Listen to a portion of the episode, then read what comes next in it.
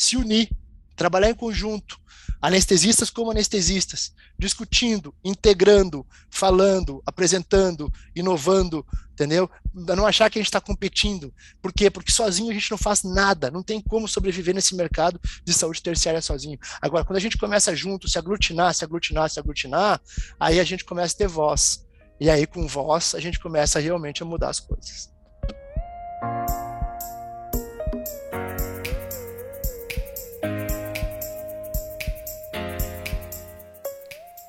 Bom dia, boa tarde, boa noite. SBA Podcast, a Sociedade Brasileira de Anestesiologia, com você, trazendo informações, dicas, entrevistas e novidades sobre nossa saúde ocupacional, valorizando a defesa profissional e aprimorando a qualidade e segurança da medicina perioperatória. Eu sou Pablo Guzmán, médico anestesiologista e podcaster do Medicina do Conhecimento.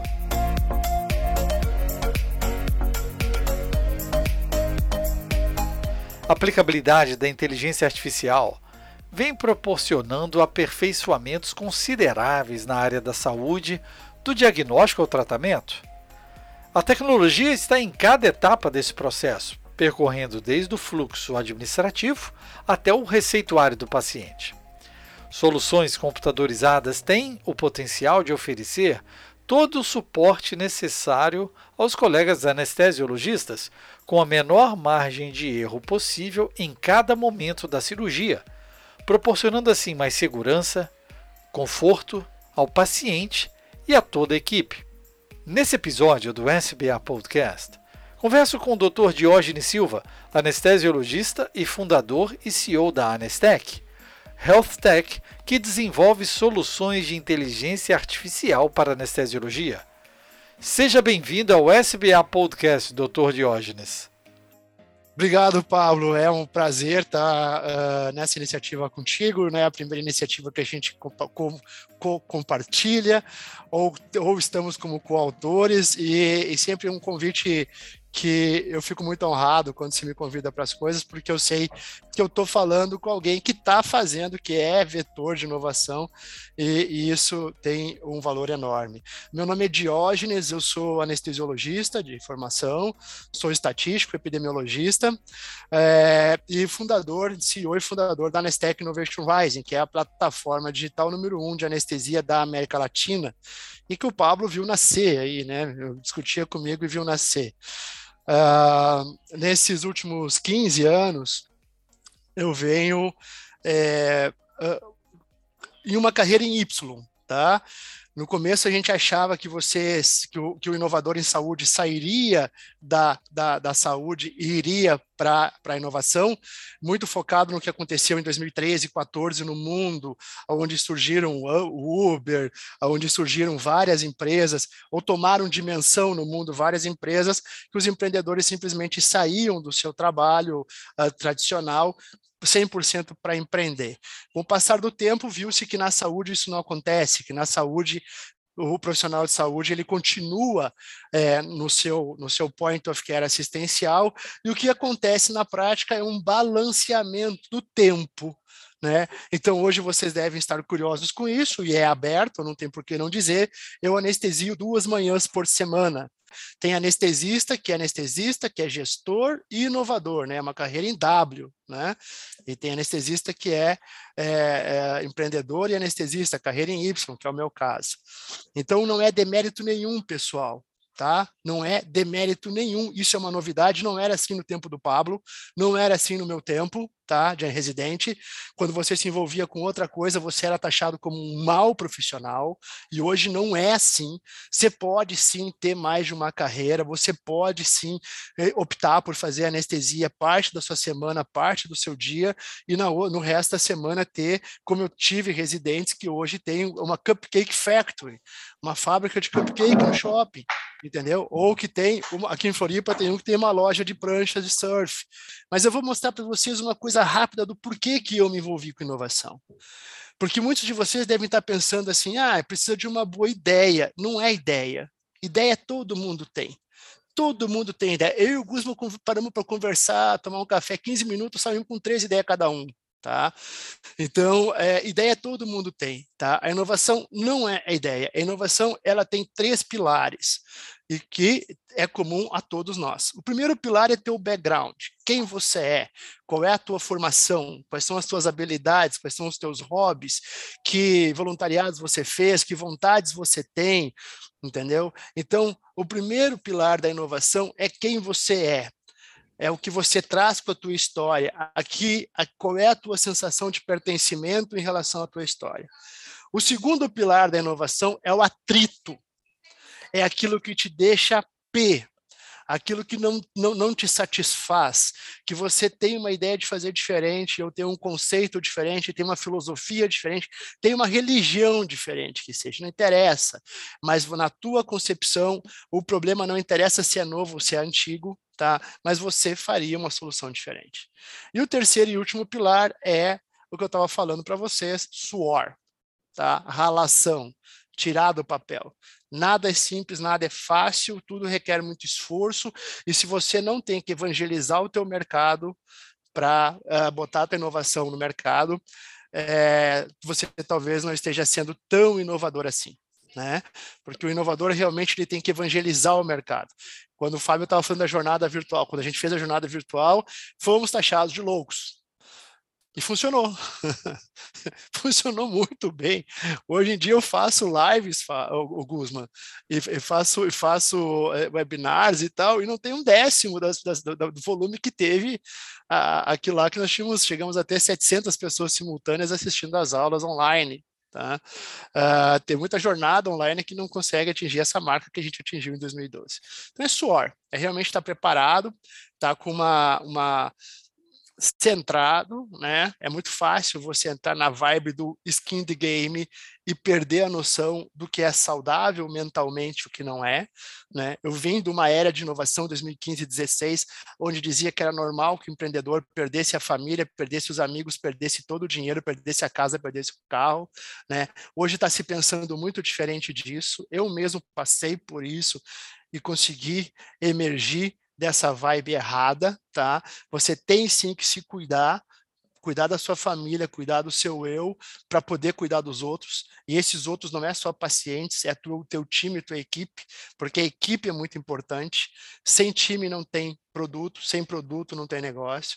Então, aquelas pessoas que você agrega em torno de você para alavancar a inovação, o empreendedorismo, elas são muito importantes, elas precisam de um cuidado e precisam de uma liderança que esteja centrada é, para fazer isso. Diógenes, você é apresentado sempre como um inovador e um desenvolvedor de soluções, usando para isso inteligência artificial. Você poderia nos falar como isso funciona na prática? Então, o que, que eu gosto de dizer? O que, que é a Nestec? O que, que eu gosto de dizer que a Nestec faz? A Nestec ela extrai os dados, ela extrai, ela liberta uma inteligência dos dados perioperatórios, tá? E aqui que é isso na prática, né? Antes, um pouco de mim aqui, aquilo que eu estava falando com o Pablo antes, o Guzman antes, né? A gente tem confluência de interesse, tá? Eu sou CEO da Nestec, investido pelo Albert Einstein, egresso da Eritz.bio, que é a incubadora do Einstein, egresso do Meditech Acat, que é a quinta melhor incubadora de inovação do mundo, sou membro do Cubo Health, empreendedor Endeavor Scale Up e patrocinado pela Aspen. Às vezes, né, Pablo? Nem sempre a gente consegue o patrocínio, mas às vezes acontece, tá? E, e aí eu digo que isso é realmente confluência de interesse, mas se nós vamos falar de inovação, e aqui começa a aula de inovação, e botar o paciente no centro do processo, você tem que pensar em confluências de interesse. Você não vai fazer tudo sozinho. Desce do pedestal, sai do palquinho do médico e vem para o chão de fábrica, porque é aqui que acontece a inovação. Você vai trabalhar com times de venda, desenvolvedores, designers, uh, enfermagem, tudo isso você tem que estar de igual para igual. Você é mais um que está somando, você não é o doutorzão do púlpito dando palestra. Se você, se, se você ficar nessa posição, você não faz nada. É, a inovação trouxe muito isso para mim. A hora que você descobre que não, não, não faz nada sozinho, que você não precisa essa é a frase. Você não precisa fazer nada sozinho. Você pode se juntar a outras pessoas para construir, a, a, chegar num propósito. Você pode fazer qualquer coisa, meu amigo. Não interessa se você é anestesista, se você é pedreiro, não interessa. Você pode até botar um foguete no espaço. Depende de como é que você vai ter esse relacionamento e tratar essas pessoas, tá? Algumas realidades do nosso dia a dia. Toda cirurgia é uma experiência de ameaça à vida, vocês sabem disso muito bem. Cada cirurgia acontecendo hoje, um avião voando sem torre de controle, e no mundo 5 bilhões de pessoas não têm acesso a uma anestesia segura. 5 bilhões de pessoas, meus caros, não é a África é, é, é, subsaariana ou, ou, ou o Oriente Médio. Não é. É aí o bairro de vocês, é aí Vila Velha, é ali no Rio de Janeiro. Então, 5 bilhões de pessoas é 70% da população mundial. Esse é, w, é dados da WFSA. Tá? E aí que vem uma coisa que eu chamo de inovação translacional. Né? Tem startup que está botando foguete no espaço, tem paciente que está indo fazer procedimento estético. Hoje, no, no, no, G1, você vai achar uns três ou quatro é, reportagens sobre isso e não volta para casa. Ou volta para casa com é, necrose de membro, com outras coisas. Tá? Então, esse gap que está aí no meio, que vocês estão vendo, entre uma notícia e outra, esse gap que nós temos que aplicar inovação translacional. Temos que conectar. Aí que nós temos que inovar inovar? Como é que a gente pega esse poder tecnológico, esse poder de criação, de empreendedorismo que a gente tem hoje e consegue impactar a vida dessa mulher que está aí na mensagem? Entendeu? É muito, é muito além da hype, do puff colorido, da parede adesivada, do palco e do gelo seco da inovação.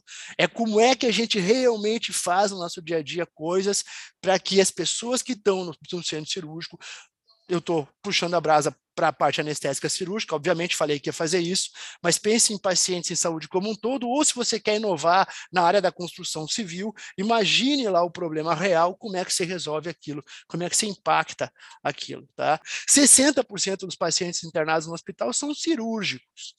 O centro cirúrgico é responsável por 70% da renovação de leitos e 40% do consumo de insumos de um hospital. A média de, a média de cirurgia por paciente internado é 1,56 no Brasil. Uma sala cirúrgica custa mil reais por hora. Olha onde é que se vocês estão inseridos. Ah, que legal isso, então isso é top. Não, não é top. Sabe por que, não é top? Porque eu desafio vocês irem até a, a sala da direção do hospital, ou a área da direção do hospital, onde tem um mural cheio de gráfico, ver se tem um gráfico do anestesista lá.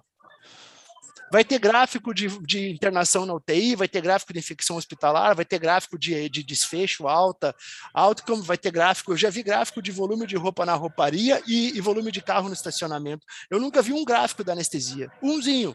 Pô, mas se 60% dos, dos pacientes são cirúrgicos, o centro cirúrgico é a esteira produtiva do hospital. É lá que a renovação de leitos acontece. E não sai uma cirurgia sem uma, um anestesista envolvido. Por que, que os meus dados não estão nesse mural também? Por que, que eu não tenho um valor? Onde é que eu não tenho valor? Onde é que eu não alcanço o valor para ter os meus dados num gráfico também?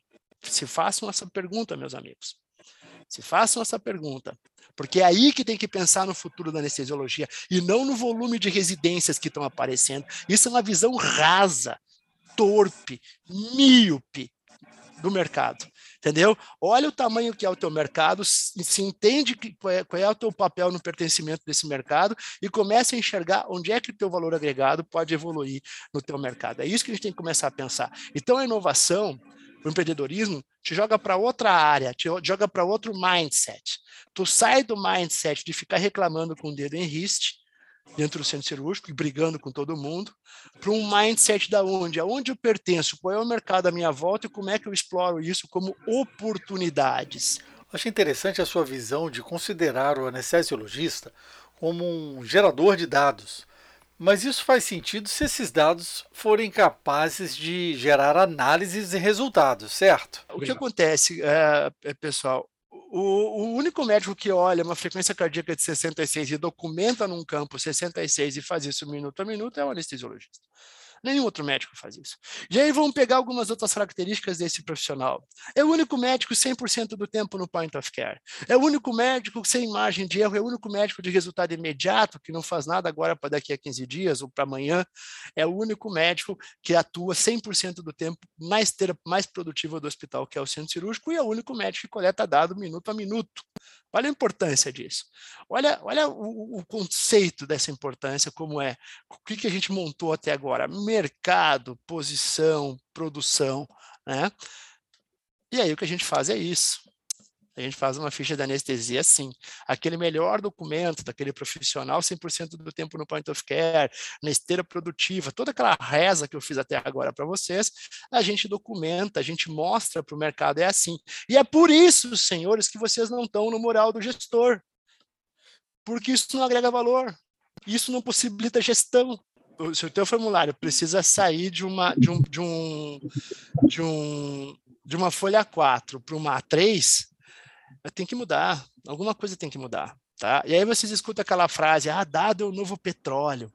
Pessoal, não tem como. Entendeu? Mesmo que seja o novo petróleo.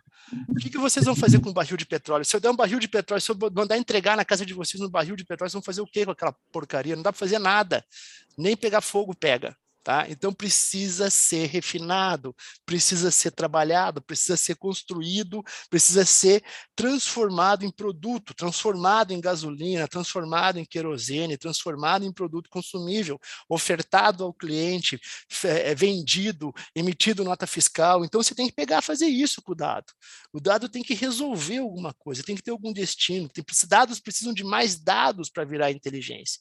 Isso é simples de dar esse exemplo. Se eu falar para vocês 66, 110, 90, pode ser qualquer coisa. Agora, se eu falar que é uma um 110 é sistólica, 90 é diastólica e 66 é, é, é SPO2, você, opa, já começa a montar um raciocínio.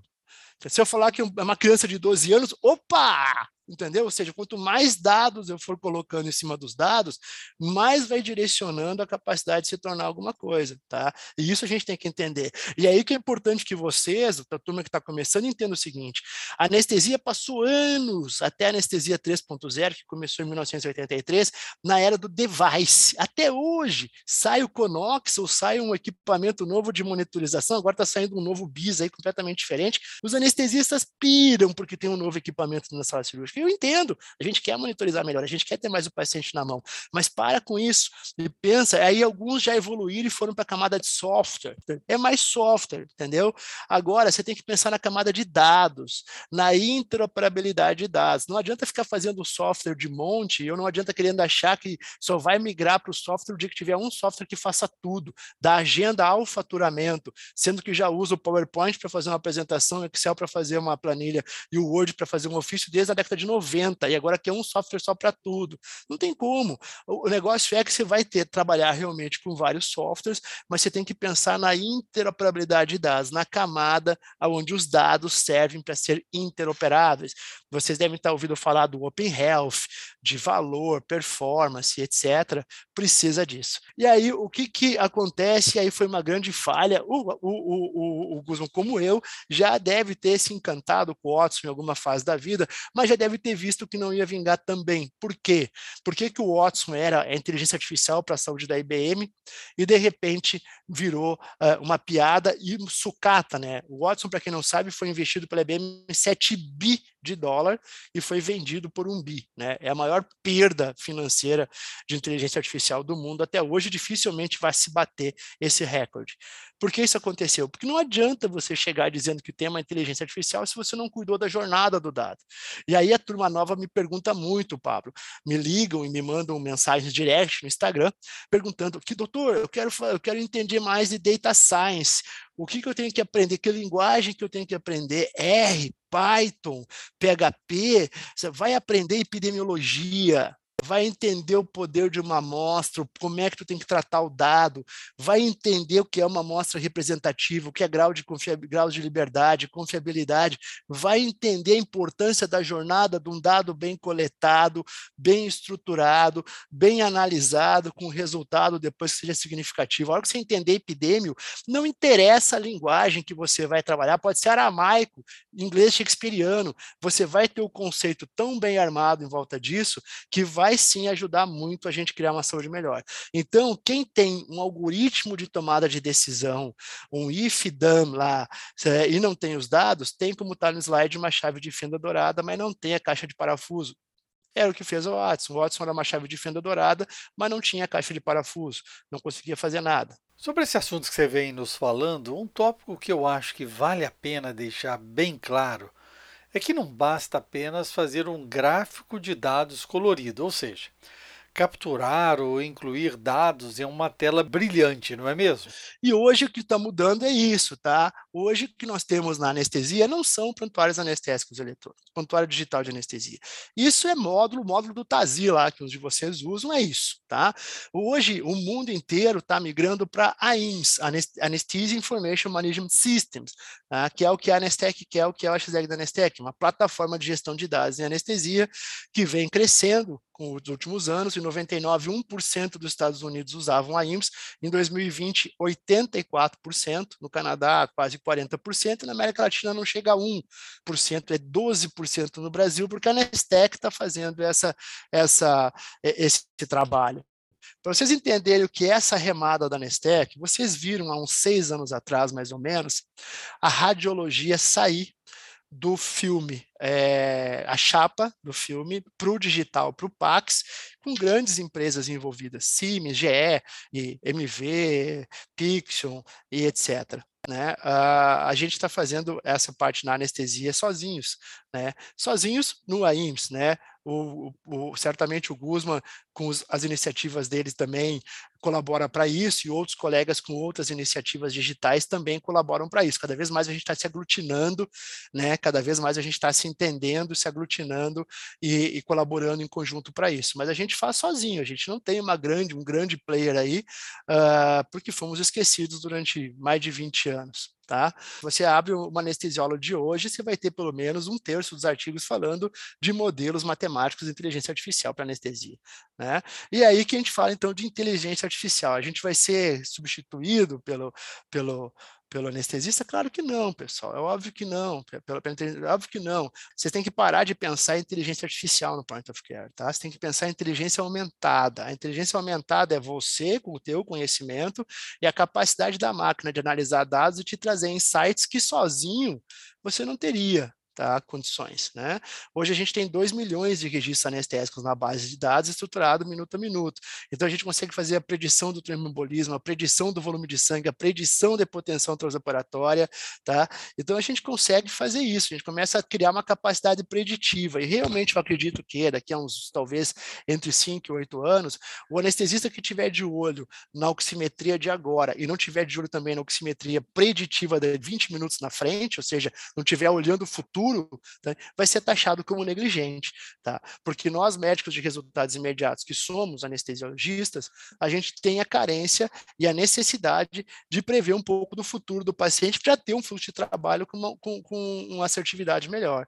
E é isso que vai começar a cada vez ficar mais frequente no nosso dia a dia tá? Para quem não entende que a gente tá... Oi? Se você me permite, para claro. mim eu considero é, inteligência valorizada. Porque é, é, é outro termo bom, bom, é, bom. Termo bom. Pelo seguinte, a inteligência aumentada, beleza, mas quem não souber o que fazer com os dados, ela ah, vai continuar não, claro. do mesmo tamanho. Então a gente vai conseguir valorizar aquela pessoa que tem a perspectiva de olhar dois passos à frente. Né? Igual você falou, a tendência do negócio ela vai realmente fazer o processo é, te, ter uma devolutiva positiva, né? Perfeito, cara, é isso mesmo. Você tem que. Aí, aí que vem a pergunta que eu deixo mais para o final, né? Se é, o robô vai substituir é, o, o, o, médico, né? Não, não, não, você não tem que perguntar se o robô vai roubar o teu trabalho amanhã. Você tem que perguntar que trabalho você está roubando do robô hoje. Porque, sinceramente, meu colega, ficar olhando frequência cardíaca no monitor e anotando no papel de 5 em 5 minutos, isso é coisa para a máquina fazer, não é para você fazer. Tá? É, a, a, aqui na Nestec a gente tem também uma, uma, uma premissa que é o seguinte: o que a máquina faz melhor que o humano é desumano, e o que você vai, toda a tecnologia, ela vai, ela vai ficar obsoleta. A temporal é o humano cuidando do humano, então é a tua habilidade humana que importa. É a tua habilidade humana de liderança, segurança, resolução de conflito, entendeu? É isso que é isso que vai ser cada vez mais valorizado no anestesiologista. Não o quanto ele ele está setando bomba e empurrando para o. E aí, como, como aí uma provocaçãozinha que a gente faz aqui, a Anestec patrocina, já tem uma nova moto, pode entrar no Superbike Brasil e olhar a moto do piloto Felipe Bittencourt, que agora é toda da Anestec, não é mais só um adesivo pequeno, tá? Ou no meu Instagram também tem essas fotos, aonde a gente patrocina uma, uma, uma moto velocidade, uma, uma uma moto de pista do, do, um campeonato de superbike do Brasil, tá? Por que isso? Porque a gente não pode patrocinar um avião da Azul ainda, né? A gente fala que é piloto, não deu para patrocinar ainda um Boeing. Mas a gente chega lá, a gente chega lá. Um dia nós chegamos lá, vai ter o Boeing. E o piloto, né? É, e a pergunta é: será que a gente é como piloto? Você já deve ter escutado isso, anestesista é igual a piloto, né? Você é igual a piloto. Será que é igual a piloto, cara? Porque o piloto faz briefing, o piloto faz debriefing, o piloto pega os dados de cada volta e faz a telemetria, mede ali para ver a volta perfeita, a volta perfeita dele, a volta perfeita do piloto internacional, a volta perfeita naquela pista, onde é que ele está errando, onde é que ele está acertando. Você faz isso, cara? Você, você anestesiou aí quantas colecistés na vida já? Você pegou os dados de uma colecisté e de outra e comparou? Para ver onde é que você fez melhor, onde é que o paciente teve menos dor, onde é que o paciente teve alta mais rápida. Você já fez isso, cara? Eu já devo ter feito, sei lá, 15 mil colecisterna na vida, nunca fiz isso. O piloto faz muito mais do que a gente faz. A gente corre os mesmos riscos que os pilotos, mas nós não temos, nós não somos iguais aos pilotos. Os pilotos são muito melhores do que a gente. E isso tem que cair essa ficha. E aí a oportunidade de inovar, de empreender, inovar. A gente está mudando algumas realidades no mundo, né, eh, já na América Latina, é, trazendo um dispositivo mobile friendly para o anestesiologista usar no point of care, que não faça uma competição da atenção com ele, que ele consiga usar, é, e ao mesmo tempo que estrutura a informação e, e faz o prontuário anestésico, cria um, uma inteligência de mercado para o gestor hospitalar e uma base de dados anonimizada para rodar machine learning, né, que é o aprendizado de máquina para inteligência artificial. A ideia é promover cirurgias mais seguras, aumentar o valor a toda a cadeia, otimizar a gestão e aumentar a proteção legal de todos os envolvidos, tá? Então, a gente tem uma plataforma boa de usar, é, bonita de usar, com uma usabilidade ímpar, é, completa, que entende o fluxo de trabalho do anestesista, tem muita coisa para melhorar. Eu estou sempre descontente, tá? Mas eu sei que já, já, já caminhamos muito, integra com monitores, emite um relatório, uma ficha de anestesia com uma usabilidade melhor, que agrega mais valor, cria dashes gráficos de performance em tempo real. Aqui eu faço uma integração com o Bear Hugger, a mesma coisa, né? Você não tem que ficar. E aí, para vocês entenderem o que é alça fechada, coisa de looping, esse é o melhor exemplo, tá? O que, que, é esse exemplo aí com, com o aquecedor? O aquecedor fica aquecendo o paciente, o monitor mede a temperatura do paciente, documenta na plataforma da Nestec que comanda o aquecedor, alça fechada da normotermia, né? alça close de loop da, alta, da normotermia. Vai tudo acontecer assim, pessoal, em anestesia. A, a, as, bombas, as bombas de infusão, alvo controlada, vai morrer o modelo farmacocinético, alça fechada com os dados do paciente, fluidoterapia, hemoterapia, tudo que vocês fazem em anestesia vai migrar para o close de loop, para alça fechada fechada, levando em consideração os dados do paciente no momento real, tá? Essa você sabe, não sei se vocês sabem, quantas pessoas foram pesquisadas para ser construído o modelo farmacocinético de minto do remifentanil. Sabem quantas? Doze. Doze. Quatro jovens, quatro é, é, adultos e quatro idosos. 12 pessoas, né? Então, e quatro de cada, de cada faixa etária com massa muscular diferente, que é o que mais importa. Uh, foi construído um modelo farmacocinético que todo mundo usa até hoje, tá? Então, realmente é um modelo que o alça fechada vai derrubar, com certeza vai derrubar. Então, é isso que é uma inteligência é, aumentada, valorizada, como falou o Pablo. É você tem a máquina te ajudando a ter mais informações em tempo real. Qual, o que, que, você acha que é a maior dificuldade, o maior, o maior desafio para você expandir um negócio tão criativo e tão é, interessante para a gente? Porque o interessante não vende.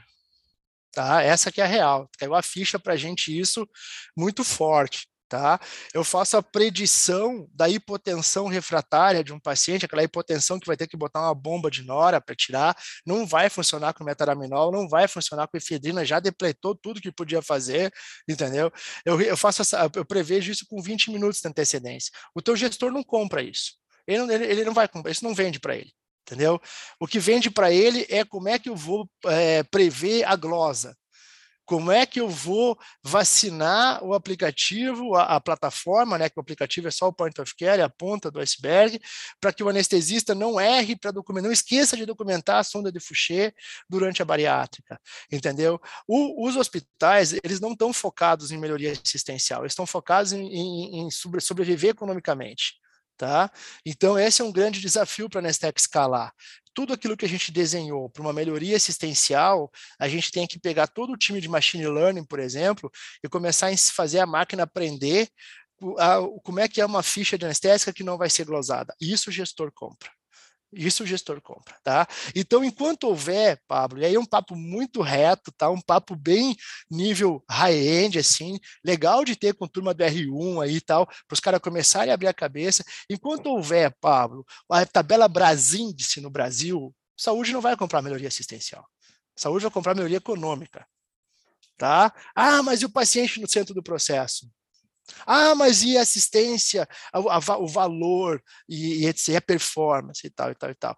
Só vai valer a pena para o gestor se aumentar a rotatividade de leito, se diminuir o desperdício de fármaco, entendeu? Se bater no, na Brasins. E é isso que a Anestec está fazendo hoje. Ela está se reestruturando do ponto de vista é, para manter a pegada assistencial, mas para agregar a essa pegada assistencial uma pegada puramente econômica, porque é isso que os hospitais compram, é isso que as redes verticalizadas compram, tá? E não eficiência operacional, né? Todos querem, é desejável, mas isso a gente chama de síndrome do presidiário, tá? Quer, quer performance, quer valor, mas não se mexe da parede. O presidiário quando vai no banho de sol, ele fica encostado na parede para ele não fazer nenhuma coisa errada, não ser degolado. Então ele só fica observando. Ele não sabe o que fazer direito no pátio, né? Então ele fica observando sem sair, sem descolar as costas da parede. É isso que a saúde faz hoje. Fala em valor, fala em performance, mas ninguém se movimenta nisso. Fica todo mundo faturando o Brasíndice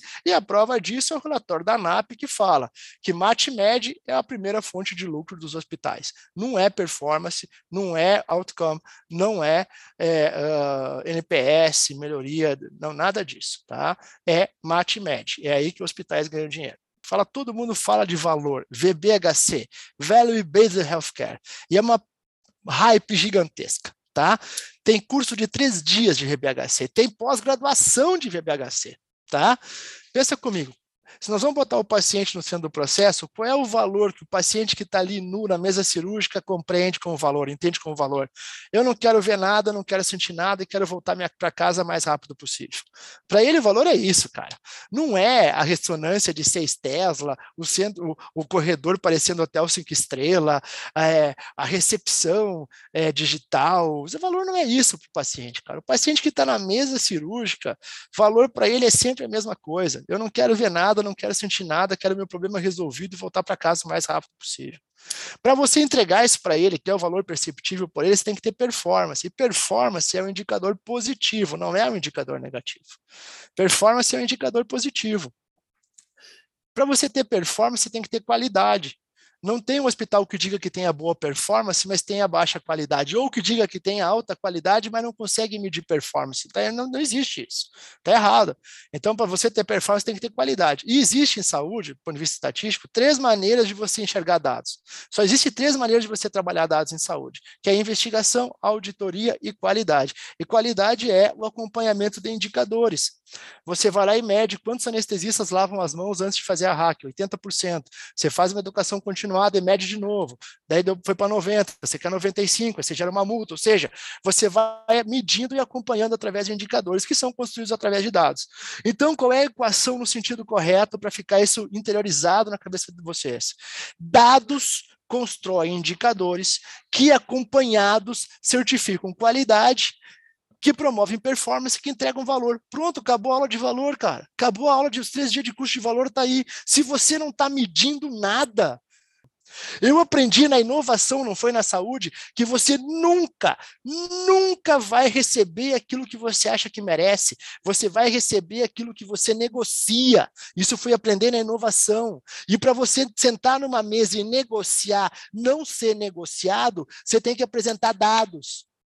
Se você não tem dados, você não tem fatos. Lembrem da frase do Demi: em Deus eu confio. Todo o resto tem que me mostrar dados. Se você não tem dados para mostrar, se você aí que é residente não faz a menor ideia de quantas via aérea já entubou na residência e vai sair do terceiro ano sem saber quantas via aérea difícil esquecer, uh, combateu e resolveu, você não tem dado para mostrar. Não adianta você chegar na minha frente e falar: ah, eu tenho que ganhar bem porque eu sei tratar via aérea difícil. Quantas você já fez? Quantas complicaram? Quantas? Ah, isso aí eu não sei, um monte. Não vai ganhar o que acha que merece nunca. Enquanto nós, anestesistas, ficarmos achando que por fazermos parte de uma cooperativa, de uma Copanest qualquer, ou se formos sócio de uma associação não sei o quê, ou temos uma formação não sei aonde, um fellow em Harvard, que seja onde for, em Miami não sei o quê, e por isso nós precisamos ser valorizados, nós vamos começar a continuar tomando na tarraqueta como estamos tomando até hoje. Porque isso não agrega valor. Isso deixa que nós tenhamos a percepção do mercado futuro ruim, porque ninguém no mercado olha para isso e aplaude. Todo mundo olha para isso e fala: aham, beleza, beleza, estou sabendo. Agora, a hora que você chega e mostra dados para o teu gestor. A hora que você tem, por exemplo, num dash, que você mostra qual o volume de sangue que vai precisar na semana que vem das cirurgias, que você mostra o tempo de sala vazio dele, porque a plataforma faz isso, né? Pega dados diretos e indiretos. A hora que você mostra para o gestor qual é o descarte do fármaco, e isso serve para acreditação, você sabe disso, papo, você está envolvido com isso. A acreditadora quer saber qual é o volume de desperdício no centro cirúrgico. Eu não gosto dessa palavra, eu uso a palavra descarte, porque a gente não está desperdiçando, está sobrando, né? Sobra no Propofol aquilo que a gente não usou.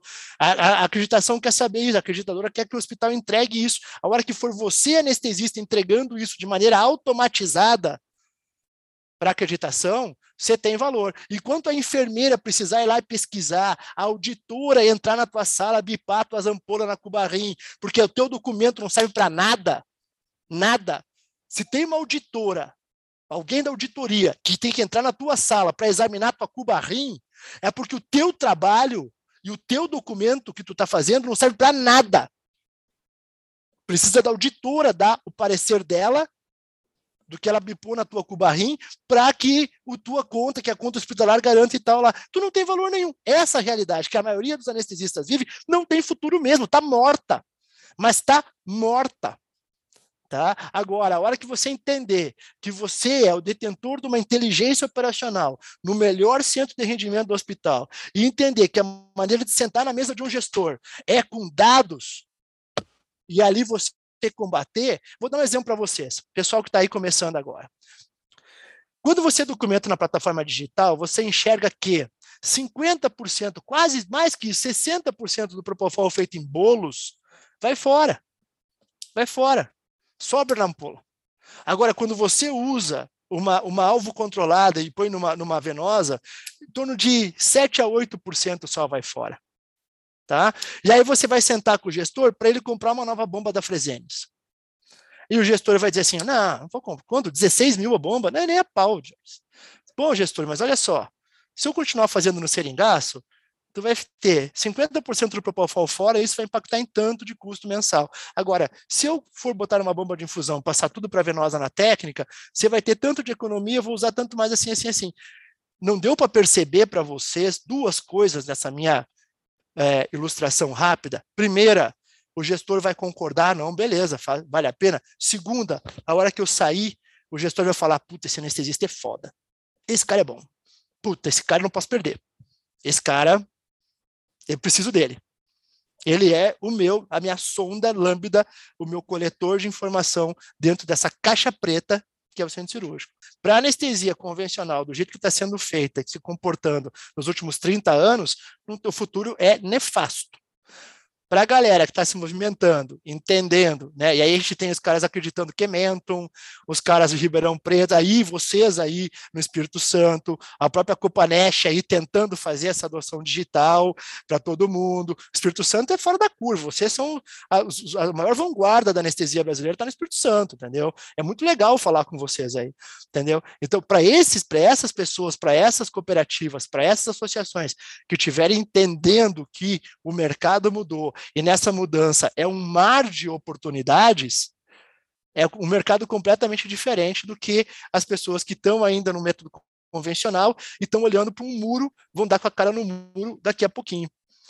Entendeu? Vou dar um exemplo um outro para vocês para terminar bem rápido, Guzman essas grandes redes, né? Vocês, todo mundo ai, as grandes redes, a cara, as grandes redes é uma baita oportunidade, cara. É uma, por que, que é uma baita oportunidade? Porque tu pega uma rede como é, a Apvida, né? Que vocês devem ter essa vivência aí também.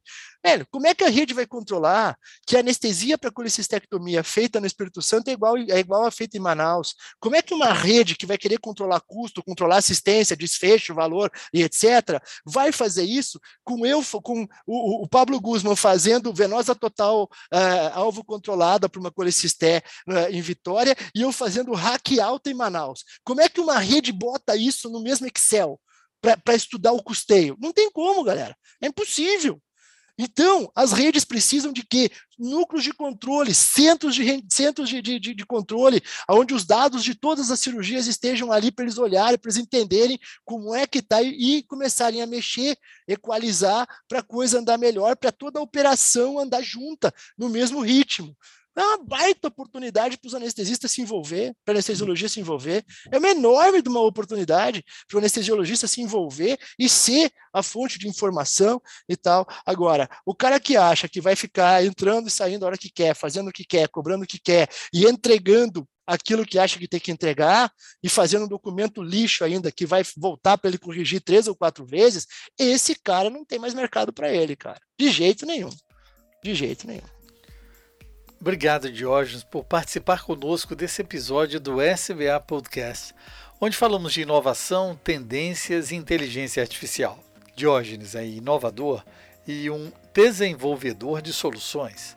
É anestesiologista, fundador e CEO da Anestec. Seja sempre bem-vindo ao SBA Podcast. Obrigado, Pablo. Sucesso aí para a turma. Esse teu trabalho com esse pessoal é de semear o futuro da anestesia. Você está mandando muito bem. Parabéns. Tchau, tchau, pessoal. Nós que agradecemos. Nesse mundo cada vez mais vibrante e repleto de oportunidades, você precisa de uma fonte segura de informações, respaldada por renomados e conhecidos profissionais. Ative a notificação para ser informado quando um novo SBA Podcast for publicado. Ouça no SoundCloud, Spotify, Apple, Deezer e Google Podcast. Deixe seu like, seu joia e sua curtida onde escutar e também compartilhe com seus contatos, mande seu comentário. Escute também o SBA Podcast direto no site sbahq.org. Essa é uma parceria da Sociedade Brasileira de Anestesiologia e o Medicina do Conhecimento. Afinal, compartilhar é multiplicar.